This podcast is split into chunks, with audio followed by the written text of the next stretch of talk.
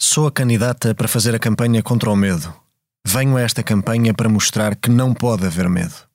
É o medo que nos destrói, que torna o país pequeno e submisso, que provoca divisões, racismo, ódio e perseguições. O medo divide. A República une.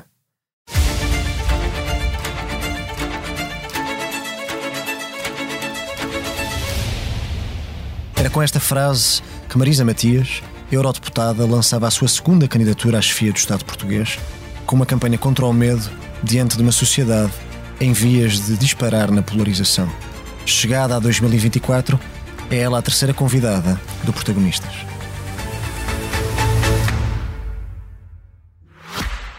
Este podcast SIC Notícias é só um de muitos que pode ouvir no site da SIC Notícias ou na sua plataforma preferida. Os melhores programas de televisão, a opinião que importa e ainda entrevistas exclusivas em podcasts originais. Onde e quando quiser, leve no bolso todas as conversas. Fique a par das últimas novidades em signoticias.pt barra podcast e nas nossas redes sociais. Olá Marisa Matias, muito obrigado. Olá, obrigada eu. Aceita o nosso convite. Obrigado por estar aqui connosco. Quase quatro anos depois, o medo venceu? Não, uh, não. É inegável que estamos num momento político muito polarizado, muito crispado e com forças políticas a tentar fazer do medo uma arma eleitoral. Uh, mas eu acredito que a política serve ainda para, para projetos mais coletivos, de, de, solidariedade, em que as pessoas possam construir um, um, futuro comum e que não seja essa a dimensão do ódio uh, que uh, determina aquilo que são as nossas relações interpessoais. Mas a sua preocupação em 2021, que já, neste caso em 2020, foi quando lançou a candidatura para as eleições de início Sim. de 2021, as presidenciais, era uma preocupação com esta sociedade em, em, em risco de ser dividida e, e mais divisiva. Em 2024 sente que esse perigo é maior, que esse risco é maior? Eu, eu, sinto que estamos num ciclo político onde tem havido condições para o crescimento de forças políticas que fazem dessa a mensagem principal. E isso já era muito visível no contexto europeu. Uh, basta olhar para aquilo que foi a alteração não só da composição do Parlamento Europeu, mas do próprio Conselho, como os governos foram mudando um pouco por toda a Europa ao longo dos últimos anos. E em Portugal, uh, infelizmente, uh, não ficámos imunes a esse ciclo.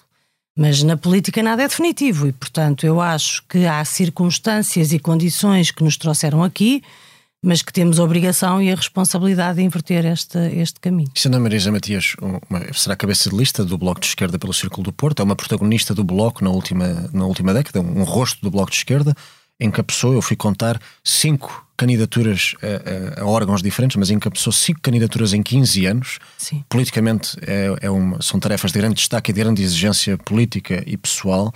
Sente, é, da perspectiva de alguém que representa o Bloco e representa a área da, da esquerda do Bloco, sente que esta teoria do medo ou esta tentação de usar o medo como arma política de que estava agora a falar que além de ser usada pela extrema-direita, como denunciou na sua candidatura presidencial, onde André Ventura já foi seu adversário, pela segunda vez, sendo que os, os, dois partidos de poder principais em Portugal também têm essa tentação, isto é, de fazerem campanha contra ou contra o fantasma de Sócrates, ou contra o fantasma da extrema-direita, ou contra o fantasma da bancarrota, ou contra o fantasma da austeridade.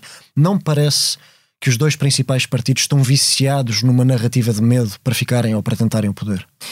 Eu creio que essa narrativa não é exclusiva da extrema-direita. A extrema-direita é, é provavelmente, uh, neste momento, não só na Europa, mas também em Portugal, é provavelmente aquela uh, a área política que, maior, que mais tem capitalizado, digamos assim, esse espaço, esse uhum. vazio que foi criado. Não acredito que haja nada de bom que possa surgir uh, deste tipo de forma de fazer política. E sim, é verdade que tem havido, não apenas aqui, um pouco por toda a Europa, tem havido uma apropriação uh, da, da, divisão e, e do espaço uh, do medo do, de, de, que o mal que vem aí possa ser maior e, portanto, uma, um contentamento quase que forçado com circunstâncias que não são aquelas ideais para a dignidade e para a qualidade de vida das pessoas. E sim, acho que é inegável que forças de governo aqui e em outros países da Europa pela sua forma de atuação e de intervenção, não só não bloquearam o crescimento da extrema-direita, como garantiram que se fosse normalizando e abriram as portas para que houvesse uma sobredeterminação do debate público e político em torno, em torno destas questões. E isso acho que há responsabilidades sérias, sim. Dos partidos principais. Dos partidos assim principais, daqueles que têm tido a possibilidade de formar governos e de conduzir os governos deste então, país. deixa-me fazer a pergunta ao contrário a mim parece-me perfeitamente natural que alguém que é de esquerda combata a extrema-direita. Alguém que é do bloco de esquerda, por exemplo, que é o, que é o caso da Marisa. Portanto, parece uma coisa mais normal do mundo que a Marisa Matias seja contra a extrema-direita nos seus movimentos inorgânicos ou partidários. Mas, na sua ótica, como é que se combate o extremismo, neste caso à direita, sem lhe dar um excesso de protagonismo? Como é que nós não caímos na tentação de dar protagonismo àquilo que queremos combater? Eu creio que há aqui um equilíbrio sempre difícil. Para ser o mais honesta possível, okay. há um equilíbrio muito difícil não pode ser o combate à extrema-direita o centro da política e do combate político da esquerda. Não creio que seja esse o centro, nem pode ser esse o eixo. Porque há proposta, temos proposta política, queremos falar dela e queremos apresentá-la e ter como alternativa de mudança para o país para criar condições dignas de vida para as pessoas. Mas também acho que não podemos deixar de lado a denúncia do que tem sido, por exemplo, o modelo de construção da extrema-direita. No caso português, eu sei que não interessa aos grandes grupos económicos, nem interessa ao partido da extrema-direita em particular que se fale disso, mas o Bloco procura, e eu acho que é um trabalho eh, importante de ser feito também, denunciar essas relações, essas redes de interesse. Quer dizer, quando nós olhamos para aqueles que são os financiadores do partido de André Ventura, percebemos bem porque é que há um apoio de alguém ligado ao CTT, depois defende a privatização do, CT, do CTT, porque é que há um apoio que vem do grupo Champalimau e depois há uma determinada posição, uh, porque é que vem do, dos interesses imobiliários e depois defende os vistos gold e a especulação imobiliária. Ou seja, eu creio que não podemos também deixar de fazer essa denúncia. Uhum. Uh, volto a dizer, não pode ser o centro da política, mas em democracia sobretudo quando há uma intervenção que é tão inconsistente com a prática, hum, acho que também é uma obrigação democrática, se quiser. Claro. Como é que, por exemplo, se tem uma posição totalmente a favor dos direitos humanos em Gaza, totalmente a favor da defesa de dois Estados, totalmente contra a violação eh, das, resoluções. das resoluções das Nações Unidas por, por parte do Estado de Israel, ou seja, como é que se tem uma posição crítica em relação àquilo que se tem passado no Médio Oriente, em particular naquela região, sem cair na tentação ou no risco do antissemitismo. Sente que esse equilíbrio também pode ser difícil? creio que tentam fazer desse equilíbrio difícil, mas esse a mim parece mais simples. É mais simples que o outro. Parece mais simples que o outro, porque eu acho que não se pode confundir de nenhuma forma a crítica ao que tem sido a intervenção do Estado de Israel, uma intervenção uh, que uh, desde há muitos anos se pauta por uma ocupação ilegal de um território, pelo alargamento da intervenção dos colonos nesse território, por um, por uma, um exercício permanente de violência e agora, enquanto falamos uh, por uma, uma, uma guerra que está a traduzir-se no genocídio de um povo, e eu acho que nós não devemos ter medo das palavras, é o caminho que se está a fazer é nesse sentido, e portanto não se pode confundir o que é crítica à intervenção do Estado de Israel com uma posição antissemita. Não, não existe, não é, não é essa a ligação, até porque, eh, da mesma maneira que eu condeno e acho que devemos condenar a punição coletiva de um povo para supostamente atacar e destruir o Hamas, o que está a fazer é punir coletivamente um povo, não se pode confundir um povo judeu inteiro com uma prática sionista por parte de um governo que é o governo de Israel. Mas, eh, ou seja, mas quando nós dizemos que somos contra o sionismo, estamos a dizer que somos contra a existência do Estado de Israel. Não necessariamente, ou seja, eh, eh, estamos não, o povo judeu tem direito a existir, tem direito ao seu Estado. E como é evidente, quando se defende uma solução de dois Estados, tem que ser consequente. Uhum. Dito isto. E a Marisa defende a existência dos dois Estados. Defende a existência dos dois Estados, sempre defendi. Claro. Dito isto, a mim incomoda-me é que eu ouça sistematicamente tantas vezes tanta gente a dizer que defende as resoluções das Nações Unidas, que defende a existência dos dois Estados, e vamos olhar e na União Europeia quais são os países que reconhecem o Estado da Palestina? Uma minoria. Uma minoria. Portugal, o governo português, seja ele qual for, ainda não reconheceu o Estado da Palestina. Acha que isso pode acontecer se o governo for liderado pelo PS com o apoio do Bloco? Eu acho que isso já devia ter acontecido. Mas tem esperança que aconteça? Eu tenho esperança. Tenho esperança. Deixa-me refazer a pergunta. Acha que o Bloco de Esquerda terá margem para influenciar um governo nomeadamente em questões de política externa, coisa que não aconteceu na primeira geringonça, e que uma desse, um dos assuntos onde isso poderia acontecer seria o reconhecimento do Estado da Palestina. A Marisa tem essa esperança? Eu tenho essa esperança, aliás, temos feito, essas, eh, temos feito essa pressão junto do governo atualmente que se faça o reconhecimento do Estado da Palestina, porque volto a dizer, é, é inconsequente ter vários dirigentes de vários governos de vários países, incluindo o nosso, a dizer que a única solução viável é a solução dos dois Estados e na realidade só se reconhece um Estado. Portanto, a solução dos Estados com um não Estado é um bocadinho difícil, convenhamos. Mas, mas para voltar à questão do antissemitismo, eh, há, há muito povo judeu que tem tido das posições mais corajosas na defesa do fim desta guerra. E críticas e, de Netanyahu. E, e críticas a Netanyahu ler, e apelar ao Israel, é? Exatamente, e o apelo ao cessar-fogo. Temos tido manifestações em sítios onde era quase impossível ter, mas a comunidade judaica a fazer cordões humanos nos Estados Unidos, em várias cidades. As manifestações que existem sistematicamente em Tel Aviv. Isto para mim não é uma novidade, porque ao longo destes anos todos no Parlamento trabalhei sempre na delegação para as relações com a Palestina, viajei, estive em Gaza, já algumas vezes, estive várias vezes nos territórios ocupados e estive também uh, em Israel e a reunir com vários partidos e vários movimentos que lutam no dia a dia, no cotidiano, naquele país, para uma solução de paz entre então, os dois A Marisa povos. se sente que para a esquerda que defende o povo da Palestina é importante não esquecer esses judeus que estão ao lado dos direitos humanos. Acho que nunca se esquecem. E, que é, e é possível e deve ter como objetivo a preservação dessa boa relação com os judeus que, que, não querem que haja esta guerra, por exemplo. Claro, mas acho que não se esquecem que quando nós trabalhamos nesta região do, do mundo e trabalhamos com estes movimentos, obviamente, os judeus para a paz, para uma solução de paz, para os direitos também de, de autodeterminação uhum. e de direito à própria vida e à existência do povo palestiniano são fundamentais para, para, para esse caminho que é preciso fazer. Falou,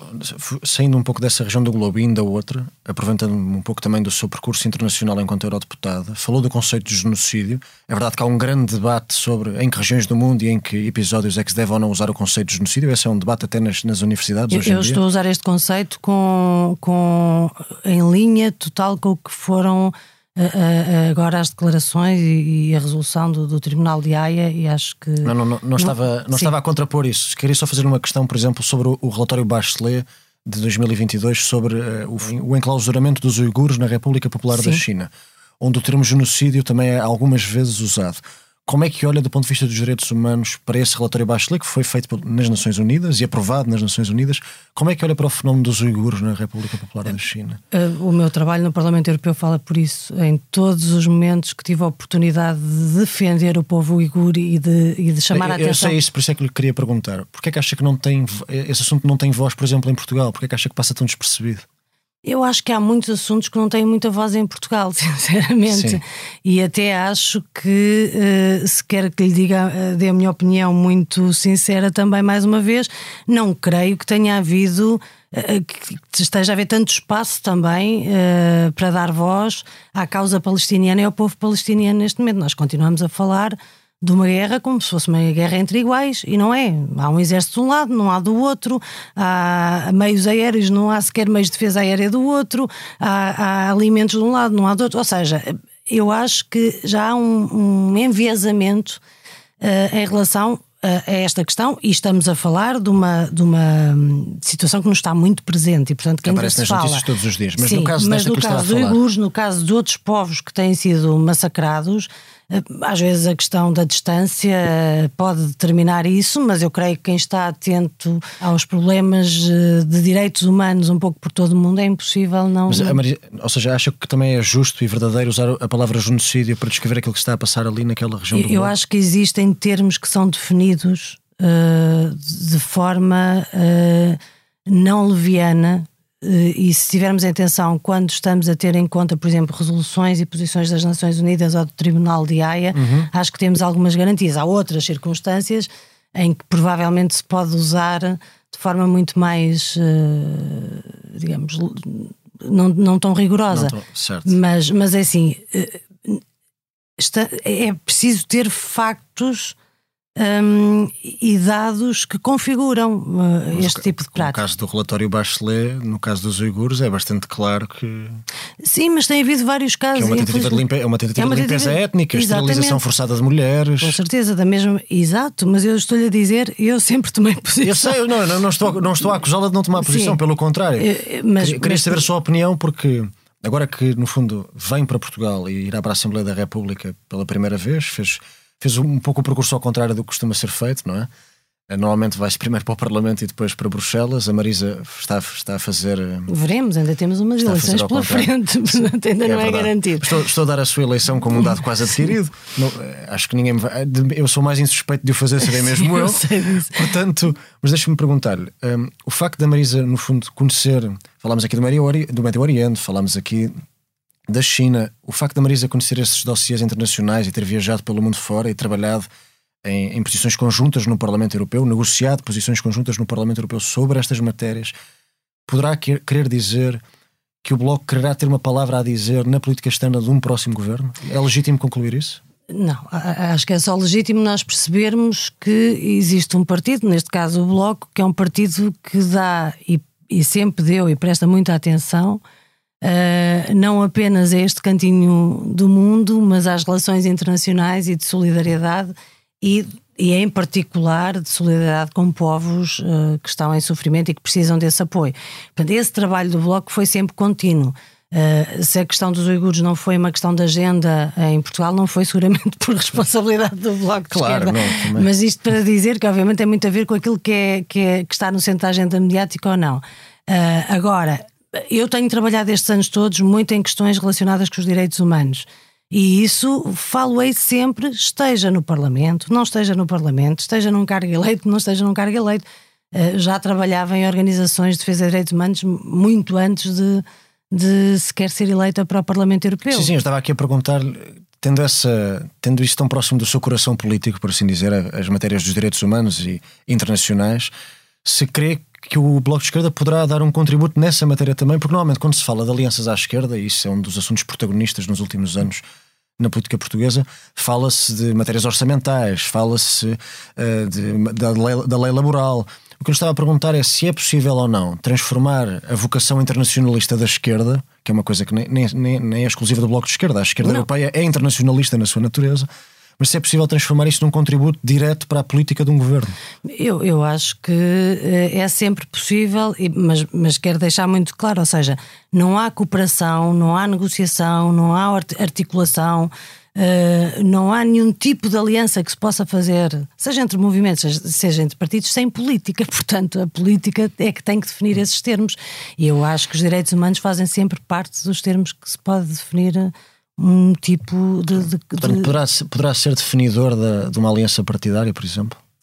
Na sua Volto ótica? a dizer, nós temos, como, como sabe muito bem, nós temos muito clara qual é a nossa posição em, em relação a estas eleições, uh, a nossa disponibilidade para encontrar uh, um acordo que permita ter uma é solução. É desse futuro acordo que estou a tentar falar Sim, é isso que, mas é isso que eu estou a tentar dizer também. Eu peço desculpa se não, eu não estou a tentar fugir a, a resposta não, já nenhuma. Uh, mas o que eu estou a dizer, é, já apresentámos, há um conjunto de, de, de áreas de intervenção que nós identificamos como prioritárias porque elas tocam a fundo nas dificuldades que as pessoas estão a viver neste momento em Portugal uhum. e por isso falamos e repetimos à exaustão as questões relacionadas com a habitação, as questões relacionadas com os salários, as pensões, a saúde e o Serviço Nacional de Saúde em particular, a educação, são áreas absolutamente fundamentais.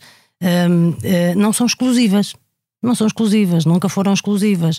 Uh, mas numa altura de, de, campanha como aquela que vamos entrar e de clareza daquilo que vamos, eu creio que estando reunidas as condições políticas, uh, há condições para haver um acordo e esse acordo não tem que ser limitado por essas áreas, embora neste momento, volto a dizer, por uma questão de clareza e de transparência total e de não ter nenhum jogo escondido, dizer que há áreas em relação às quais nós precisamos de respostas absolutamente urgentes no dia a seguir. Muito mais urgentes do que estas de política externa, é isso que me está a dizer? Não, o que eu estou a dizer é que a política externa, é sempre relevante, mas quando estamos a negociar um orçamento ou se estamos a negociar uma, uma intervenção num país, temos pois. que estar a definir os critérios. Eu estava aqui a tentar, no fundo, perceber consigo, ou se conseguiria perceber, ou pelo menos uh, conseguir uma resposta sobre uh, uma, uma possíveis diferenças na abrangência de um acordo entre a Jeringonça 2015 2019, que se cingiu a uma negociação parlamentar e orçamental e este novo acordo, talvez mais abrangente, talvez mais cada acordo, convicto. Cada negociação, quando se começa, sabe-se como é que se começa, mas não se sabe como é que se acaba. E aqui também será assim. E aqui creio que também será assim. Agora, o que é importante é que todas as forças que estão a concorrer possam ir a jogo de forma clara e que as pessoas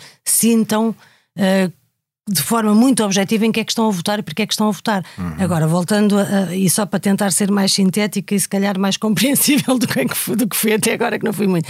Agora, é evidente que o poder de um governo ou o poder de uma maioria parlamentar na definição do aumento dos salários e das pensões, na definição do Serviço Nacional de Saúde, como é que ele deve, deve operar, na definição, por exemplo, da reposição do tempo de serviço dos professores, na definição de regras claras para a habitação, tem um peso imediato, uma consequência imediata, uma capacidade de intervenção imediata na vida das pessoas que não tem, digamos assim, do ponto de vista das relações uh, externas, do ponto de vista das relações internacionais. Portanto, não vai ser por, por eh, divergências sobre, nessas matérias que não haverá acordo. Uh, eu creio que é muito evidente que existem posições distintas uhum. entre vou, as diferentes... Então, deixa, deixa, deixa dar aqui um, um, caso prático, por assim dizer. E Pronto, e se achar que é excessivamente especulativo, podemos mudar de assunto. Mas vou-lhe dar um exemplo. Donald Trump regressa à Casa Branca.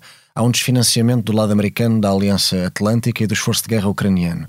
O governo português, seja ele qual for, é, no fundo, impulsionado pela NATO, de que é fundador, a aumentar o, seu orçamento para a defesa.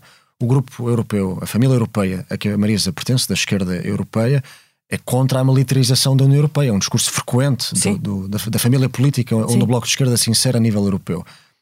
Se tivermos um governo do PS que prefere aumentar o orçamento para a defesa e não uma reivindicação social ou laboral que o Bloco de Esquerda preferisse, isso seria uma razão, seria uma divergência de ruptura ou não? Percebe a minha questão? É que no mundo em que estamos, para, para o qual estamos a ir, essas escolhas são inevitáveis. Sim, é? eu percebo, mas acho que estamos a dar passos muito em frente. Nós, nós quando falamos muito em frente em relação ao que poderá ser, ou seja, não, não creio uhum. que possa haver sequer um cenário, seja ele qual for, for, de um acordo maximalista. Sobre todas as áreas, sobre todos os temas. Isso não existe. Okay. Para isso não estávamos a falar de vários partidos a negociar. Estávamos a falar de um partido só que tinha um programa e ponto final. Isso não existe. Em negociações, quaisquer que sejam essas negociações, a noção de um acordo em que tem que haver acordo sobre todas as se partes. Se for um acordo de coligação, é um acordo maximalista. Porque é um programa de governo que se concorda. Estamos é? a falar de um acordo que permita dar, dar estabilidade a uma solução onde, com a esquerda. É disso que estamos a falar. Para haver acordo é preciso haver política. Para depois, para definir lugar, seja o que for, é preciso haver força. E nós ainda não sabemos qual é a força que nenhum partido destes certo. vai ter a seguir às eleições. Mas dito isto, é evidente que não. Agora, o que é importante, que eu acho, sinceramente, é que, que haja claridade efetiva em relação às áreas em relação às quais se vai fazer um trabalho uh, sério para se melhorar as condições de vida das pessoas nessas áreas. E em relação a tudo o resto, e em relação à política internacional, há muitas divergências entre os partidos da esquerda, entre a esquerda e a direita, etc., mas mesmo dentro da esquerda. Mas em relação a, a, a esse tipo de, de respostas. É que eu acho que estes temas vão ser muito mais. Cada... Estes temas vão ter uma centralidade muito maior Com do certeza. que tinham na legislatura em que a esquerda esteve unida. Portanto, será mais, na sua ótica, mais fácil ou mais difícil garantir serenidade nessa solução, Com neste certeza. ambiente que nos obriga a ter posições sobre Sim, o que se passa eu, no eu mundo. Percebo, é? Mas nós temos posições e é por isso Eu não que... quero aqui estar a criar Sim. pedras no sapato da esquerda. Estou só não, a mas eu, não, eu, também não estou. O que eu estou a dizer é que teremos seguramente diferenças em relação a essas matérias e a outras. É por isso é que cada partido apresenta o seu programa, cada uhum. partido apresenta um programa de governo, nós apresentámos um programa de governo. Portanto, sobre essas posições está, está muito claro no nosso programa o que é que vai ser. Agora, creio que em relação à política internacional há divergências, com certeza que haverá. A NATO é uma delas, não a escondemos. A, necessidade de militarização ou não da União Europeia também, mas não haverá divergência nenhuma, por exemplo, na necessidade de manter um apoio forte à Ucrânia não haverá divergência, espero eu. Uh, gostava era que houvesse uma firmeza maior na necessidade de salvaguardar uh, o direito do povo palestiniano a existir e a viver com dignidade. Agora, há, há, diferenças, claro, aqui já falámos de duas. Reconhecimento do Estado palestiniano seria fundamental, o apelo ao cessar-fogo imediato seria fundamental, o apoio às decisões do Tribunal da Haia, já que somos países membros, já agora também não ficava nada mal. Enfim, há todo um caminho por fazer. E a, e a Marisa acredita, na, na, sua ótica, tem esperança que isso seja uma realidade palpável, ou seja, não é só uma aspiração. Uh... Eu espero bem que seja uma realidade palpável. Acha que, ou, ou seja, aqui entre nós os dois e os nossos ouvintes, acha que isso pode mesmo acontecer? Eu não, eu não sei mesmo como é que nós continuamos a assistir a este genocídio a acontecer todos os dias e ainda nos questionamos sobre a plausibilidade de, de determinadas medidas têm que ser. É óbvio que tem que haver um cessar-fogo. E quanto mais depressa, melhor. Morreram mais pessoas nestas semanas em Gaza do que morreram Olha, desde logo em, em, em, no tempo todo de conflito, de invasão, da agressão, quero dizer, da, da Rússia à Ucrânia, eh, morreram mais crianças nestas semanas em Gaza do que morreram nos últimos cinco anos em todos os, os conflitos no, no mundo. mundo Portanto, ou seja, se isto não, se isto não é. A gente espera poder convencer. Uh espera que o Bloco consiga convencer quem governar a ter uma posição mais firme sobre essas matérias. Isso pelo menos tem essa expectativa. Eu acredito que em Portugal, na sociedade portuguesa, existe uma posição clara de solidariedade do povo português e de rejeição uh, de, de, deste massacre que está a acontecer. Portanto, eu só espero que as forças que representam as pessoas em Portugal que saibam traduzir esse sentimento de solidariedade. Abandonando a frente internacional para falarmos um bocadinho da frente interna, que já, já percebi que também tem, tem vontade de o fazer. Deixa-me perguntar, ao fim de 15, teve cerca de 15 anos, vai fazer agora 15 anos no, no Parlamento Europeu, negociou e esteve à mesa com grandes setores, com o setor farmacêutico, salvo erro, num doce, para, para diretivas, para diplomas, em negociações tensas, importantes, relevantes para o dia a dia e para o cotidiano dos cidadãos europeus. Ao fim destes 15 anos, acha que há lições de negociação que traz para a Assembleia da República?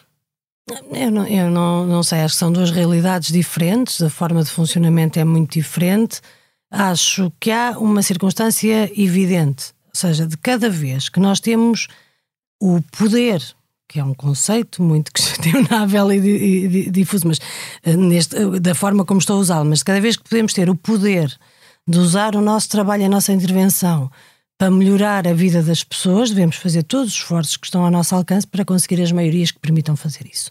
Isso não tenho dúvidas nenhumas. Acho que essa é uma obrigação nossa. Agora estamos a falar de dossiês específicos, não estamos a falar de um programa inteiro de governação a nível europeu. Eu negociei e fui responsável pelas negociações de muitos dossiês na área da saúde, do combate aos medicamentos falsificados, na área da investigação, sobretudo, do, do financiamento da investigação científica, dos apoios à investigação, etc. E, felizmente, eh, consegui, nessas negociações, eh, constituir maiorias que permitiram aprovar, do meu ponto de vista, propostas que tiveram impacto e que melhoraram a vida das pessoas. E que, e que transcendiam o apoio da sua família política. Com certeza. Por isso é que, por isso é que lhe perguntava que, que lições de negociação ou de, de articulação é que Mas era isso que eu ia dentro? dizer. Acho que sempre que temos essa possibilidade devemos usá-la. Uh, devemos tentar, pelo menos. Mas eu também fui responsável por relatórios uh, relativos à política monetária do Banco Central Europeu e fiz o meu melhor esforço para ter maiorias e não consegui. Portanto, no final até tive que retirar o meu nome dos relatórios e das negociações. O que eu estou a dizer é que esse esforço deve ser feito. Eu, eu, eu, eu não tenho nenhum problema, acho que nenhum de nós tem, em fazer o esforço total e possível para construir e conseguir maiorias em torno de medidas que achamos que mudam a vida das pessoas. Mas depois há áreas em que esbarramos contra um muro. Por exemplo, quando chega à política monetária, à política da governação económica muitas vezes, quase todas, fiquei em minoria e na oposição, porque aí há acordos, digamos, dentro do Bloco Central que acabam por definir a política e que se exclui outras Mas outras... Na, na, primeira vida da Geringonça, os partidos à esquerda do PS validaram as metas do Tratado Orçamental. Portanto, na política, o... na política financeira, o Bloco de Esquerda acabou por fazer parte, não lhe vou dizer do Centrão, porque não quer ser ofensivo, mas, ao mesmo, ao mesmo... mas acabou por ceder a esse muro, não Sim, é? Sim, mas ao mesmo tempo eu também apresentei uma moção de rejeição no Parlamento Europeu para que o Tratado Orçamental não fosse integrado no direito comunitário e por um voto passou e, portanto, ficou excluído do direito comunitário. É, é para o Bloco não ter que aprovar o Tratado Orçamental outra vez, não, não é? Não, isso já, ficou, isso já ficou de fora do direito comunitário. As regras orçamentais, contudo, continuam a afligir-nos todos os dias. Mas o Tratado Orçamental, felizmente, não foi integrado É, é inevitável esse paradoxo, Marisa, entre eh, para mudarmos a vida das pessoas com políticas de esquerda, cedermos um pouco a, a esse constrangimento orçamental da União Europeia. Já, já, já, já assumimos isso como uma inevitabilidade? Eh, eu, eu não, mas acho, ou seja, existem regras e nós estamos numa união com regras, mas acho que nós temos usado muito pouco, muito pouco a nossa possível capacidade de negociação. Com, com Bruxelas? Com Bruxelas, claro. Pedro Santos deu uma entrevista ao El País uh, quando esta entrevista for emitida, fará cerca de duas semanas, onde diz que a União Europeia devia dar mais liberdade orçamental aos Estados. É uma frase em que presumo que se reveja. Revejo. Como agora, é que isso, agora, e como é que isso deixa de ser uma frase e passa a ser uma realidade? Mas todos os países negociam. Todos os países fazem frente. Se nós fôssemos a fazer um levantamento do cumprimento das regras orçamentais por parte de todos os países da ah, União Europeia, sim dificilmente encontramos que cumpra. que cumpra tanto como Portugal. Portugal adora ser bom aluno. Portugal adora ser bom Isso aluno. Isso continua com António Costa? Eh, eh, acho que nas questões essenciais houve ali um interregno. Porquê? Eh, porque nós tivemos a suspensão das regras do Pacto Sim, de Estabilidade e Crescimento durante, durante a, pandemia, pandemia e até hoje ainda estão. Uh, acho que isto não vai durar muito tempo, porque não tarda muito. Elas voltam. Elas voltam. Já se está a negociar o regresso da austeridade e das, e das, das regras orçamentais.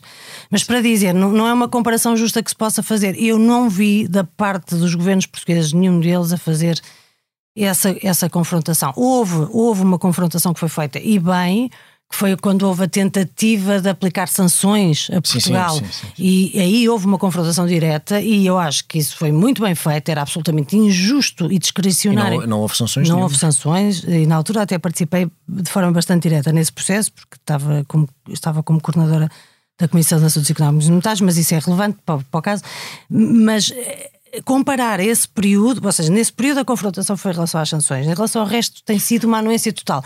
Agora, comparar os últimos anos, sobretudo depois de 2020, e ainda assim, eu acho que nós não fazemos o suficiente, nem, nem de perto nem de longe, em relação àquilo que devia ser uh, um, uma flexibilização dos níveis de investimento. Os níveis de investimento público em Portugal são baixíssimos. De, estamos, há quase 10 anos. Há quase 10 anos, sim, mas estamos a destruir, a destruir os nossos serviços públicos, a nossa capacidade. Deixa-me perguntar, do conhecimento que tem da realidade política de Bruxelas e de, dessas pressões que os governos fazem junto da Comissão e do Conselho, onde estão, onde estão representados, uh, acha que vai ser mais difícil para um novo Primeiro-Ministro, seja ele Luís Montenegro ou Pedro Nuno Santos, ou até Mariana Mortágua, para sermos otimistas, porque é, é uma cara que os corredores europeus não conhecem, ao contrário de António Costa, que já era conhecido na Europa quando foi para primeiro-ministro.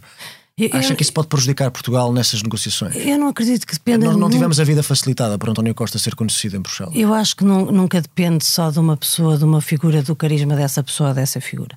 Não depende. Depende do que é a força de um governo, a força de um coletivo em apresentar propostas e fazer essa confrontação nós não podemos saber se ela iria funcionar ou não se nunca a experimentamos, se nunca sequer a testamos. E essa é a realidade. Com exceção da, da confrontação no caso das sanções, nós não temos assim grandes exemplos para dar, mas a França pode incumprir nos déficits, não há problema nenhum, porque a França é a França. O que se está a passar nos últimos anos com Orban é inenarrável, mas tem conseguido fazer toda a chantagem de todo o tipo, mesmo com a ativação do artigo 2 e do artigo 7 dos tratados, eh, eh, consegue-se negociar com Orban uma ida à casa de banho para não votar eh, e para não impedir o financiamento à Ucrânia e com isso libertam-se não sei quantos milhões de euros que estavam congelados e bem por, por violação do Estado de Direito. Acha que a invasão de Putin à Ucrânia acabou por fortalecer Uh, acabou por fortalecer a posição política de Orban porque precisavam do voto dele para. Não, acho para... que só, só acabou mesmo por tornar, foi mais visível a fragilidade da posição europeia em relação à em relação Hungria. À Hungria. Uh, Deixa-me perguntar-lhe: criticou aqui a falta de investimento público, uh, criticou aqui esses constrangimentos orçamentais. Durante a geringonça houve mais greves, mais carga fiscal e mais cativações do que no tempo da Troika, onde estávamos a ser intervencionados. A geringonça acabou por desiludi-la nesses aspectos. vamos lá ver, a geringonça não foi é um modelo de, perfeito, mas, mas não, foi, não foi um modelo perfeito. E acabou, e acabou, mal, o Bloco desistiu da geringonça, de certa maneira, não é? Não, isso quando teríamos outro podcast para falar sobre isso que não vamos Sim. ter.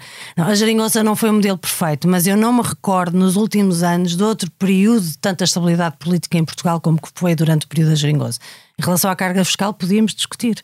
Esforços, também. Se quiser, podemos discutir podíamos esforço discutir, fiscal também. Podemos mas, discutir mas, também. Mas, mas, ou seja, mas as pessoas não querem mais do que estabilidade política hoje em dia, Marisa. Já tivemos oito anos de estabilidade política. As pessoas Quais não querem mais anos do que de isso. estabilidade política, mas temos agora um exemplo de dois anos de uma maioria absoluta que foi uma total instabilidade política, que é uma contradição. Nisso aí, nisso aí concordamos os dois em E- absoluto. E, portanto, isto para dizer que ao fim destes dois anos de maioria absoluta e de total instabilidade, a última coisa que se pode dizer às pessoas é que é preciso haver maioria absoluta para ter estabilidade outra vez. Acho que durante uns anos isso já não vai funcionar.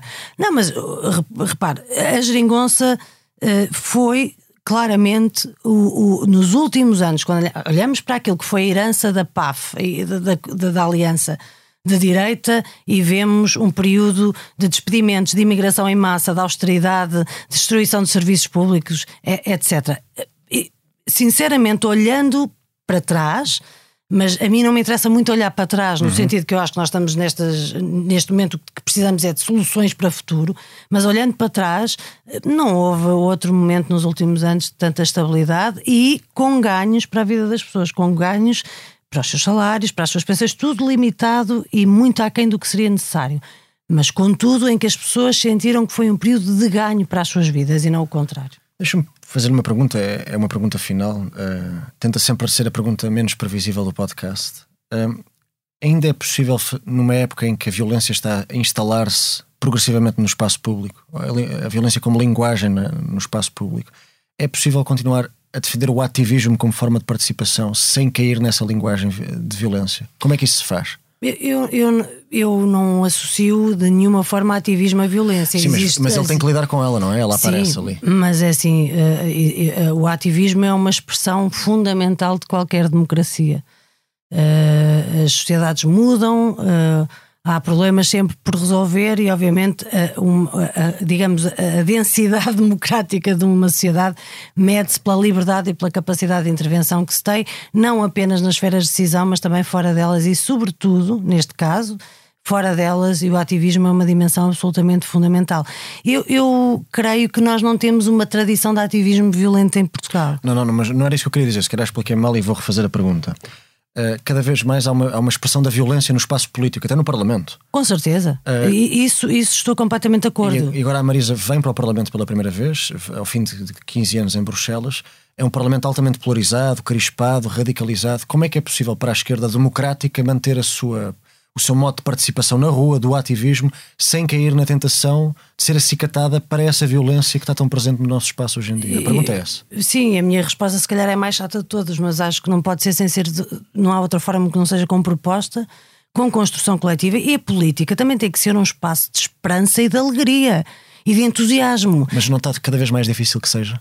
Sim, mas também se fosse fácil não era para nós, acho eu. Ou ou seja, esse espaço não se pode abandonar. Nós não podemos dar, não podemos entregar ao ódio. Voltamos ao início da conversa, ao medo, mas também não podemos eh, eh, entregar o debate político a- a- ao abaixamento total dos padrões e da qualidade e à violência e à agressão. Portanto, temos que fazer um trabalho no sentido de tentar eh, fazer política por aquilo que ela é, que ainda é, do meu ponto de vista, uma das atividades eh, mais importantes, que é de facto haver pessoas disponíveis para, em conjunto, procurarem soluções para problemas para a vida das outras pessoas. Não é o- a disputa de lugares, não é. Não é o bate-boca que define a política. O que define a política ainda é, e espero que se reforce, é essa capacidade de pessoas com ideias diferentes, com partidos diferentes, com projetos diferentes para a sociedade, terem a capacidade de poder debatê-los, de poder medir forças e tentar mudar a vida das pessoas para melhor. Das várias pessoas com quem eu conversei para este podcast, algumas do, mais próximas da minha área política do que da sua, eram, era gente que a conhece e que a viu trabalhar, que respeita o seu trabalho que- e que, a estima pessoalmente. Eh, Nesta época polarizada, é mais difícil ter amigos do outro lado da trincheira? É mais raro? Eu, eu tenho muitos amigos e também tenho vários amigos que não partilham a minha visão sobre o mundo. Eh, Partilhamos coisas básicas, partilhamos valores democráticos, partilhamos eh, essa ideia de que o mundo pode ser um lugar melhor, o caminho para lá chegar provavelmente é diferente, eh, mas tenho gosto em ter amigos e ter pessoas com quem posso discutir, com quem posso conversar e, e ter do outro lado pessoas que pensam de maneira diferente. Uma pergunta final. A meio da sua jornada, a meio destes 15 anos de política de alta intensidade, como eu dizia, encabeçou cinco candidaturas diferentes Sim, três ao Parlamento Europeu, e duas, duas à presidência da República. Eh, não lhe vou perguntar se, se tenciona candidatar-se outra vez à presidência da República, É, mas, mas, mas, a meio dessa jornada, a Marisa acabou por revelar publicamente que teve um momento de enorme pressão, onde achou que poderia não conseguir lidar mais com esse tipo de pressão Sim. política. Um, foi um momento de grande coragem, mas pergunto-lhe: acha que, que as pessoas que admitem esse tipo de vulnerabilidade na política que estão inevitavelmente confrontadas com a solidão quando falam desse momento? Eu decidi falar desse momento difícil e que tive literalmente que parar durante, durante três meses e tal, quase quatro. Decidi falar porque acho que nós descuramos muito as questões relacionadas com a saúde mental. Decidi falar só, depois de muito pensar, só com um único intuito. Se isto ajudar uma pessoa que seja a poder procurar ajuda, já valeu a pena. Uh, nunca me senti sozinha. Não. Não. Uh, felizmente eu perguntava porque é uma coisa rara, não é? As pessoas na, na, vida pública portuguesa abrirem-se desse modo e sujeitarem-se a essa sim, exposição. Sim, e eu e, e, e, um, não, não, não o fiz, nem nunca o faria uh, para ter um ganho pessoal, até porque o ganho não seria nenhum. Quando claro. muito é dizer que sou frágil, claro, que não aguento. Claro. Que... Mas, senti, mas sentiu que ajudou alguém do outro lado. Mas tive, tive muitas reações de muita gente a agradecer, pessoas que estavam a ter esses sintomas e não conseguiam identificá-los e que foram procurar ajuda e pessoas que nem sequer pensam como eu, mas para isso já valeu a pena. Agora, não, não, não me senti sozinha no sentido de dizer, eu, não, eu, eu tive os. No meu partido tive os meus e as minhas camaradas que não me largaram a mão nunca, tive a minha família que não me largou a mão, os meus amigos, as minhas amigas, e portanto, desse ponto de vista, sou uma sortuda, não me senti sozinha. Quer dizer, tive que fazer o isolamento que tive que fazer por uma questão de tratamento, mas só isso, mas não me senti sozinha. Agora, o intuito foi só esse, e, e acho que nós Vivemos em sociedades com muita pressão, com uma carga de trabalho muito grande, com esforços muito grandes, com um nível de crítica permanente e, um, e não damos atenção, descuramos por demais as questões relacionadas com o bem-estar mental, a saúde mental. Posso perguntar-lhe o que ou quem é que foi mais importante para que a Marisa Matias não desistisse da política? nunca pensei nisso, a sério. Mas eu acho que as pessoas que estão mais, eh, mais à minha volta, que seriam felizes comigo, tanto na política como fora dela, ou seja. Já imaginou muitas vezes uma vida fora da política? Eu acho que eu, eu, eu antes de entrar na, na, política de representação, ou seja, porque a política nós fazemos, o Sebastião também faz, não é? Fazemos todos, não estou a dizer partidária, estou a dizer eu política. Entendi. As escolhas que fazemos todos os dias são políticas e, portanto, sempre fiz política e fazemos todos e todas. Mas eu trabalhei muitos anos em outras áreas, na área académica, uh, fi, trabalhei 12 anos. Uh, na Universidade de Coimbra antes de ser eleita pela primeira vez para o Parlamento Europeu. Eh, eu, eu acho que posso ser, eh, posso sentir-me realizada, esforçar-me, empenhar-me em muitas áreas, não precisa de ser nesta em concreto. Por isso, obviamente, qualquer pessoa, eu creio eu que esteja na política, pensa como é que é a sua vida na política e fora da política, até porque a política tem esta coisa maravilhosa da democracia, que é, não é um dado adquirido nem garantido. Depende se as pessoas querem confiar em nós e votar em nós. Se não votarem, é uma, é uma escolha tão democrática como outra qualquer. E, portanto, obviamente que penso muitas vezes no exercício de funções políticas, mas também na possibilidade de ter outra vida a, a fazer política, mas não de representação. Marisa Matias, muito obrigado por esta entrevista, obrigada. que muito me honrou. Obrigada, eu também gostei muito, obrigada.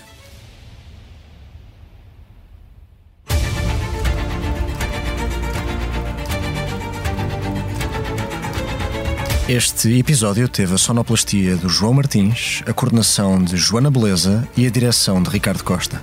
Eu sou Sebastião Bugalho e volto na próxima semana com outro ou outra protagonista. Até lá.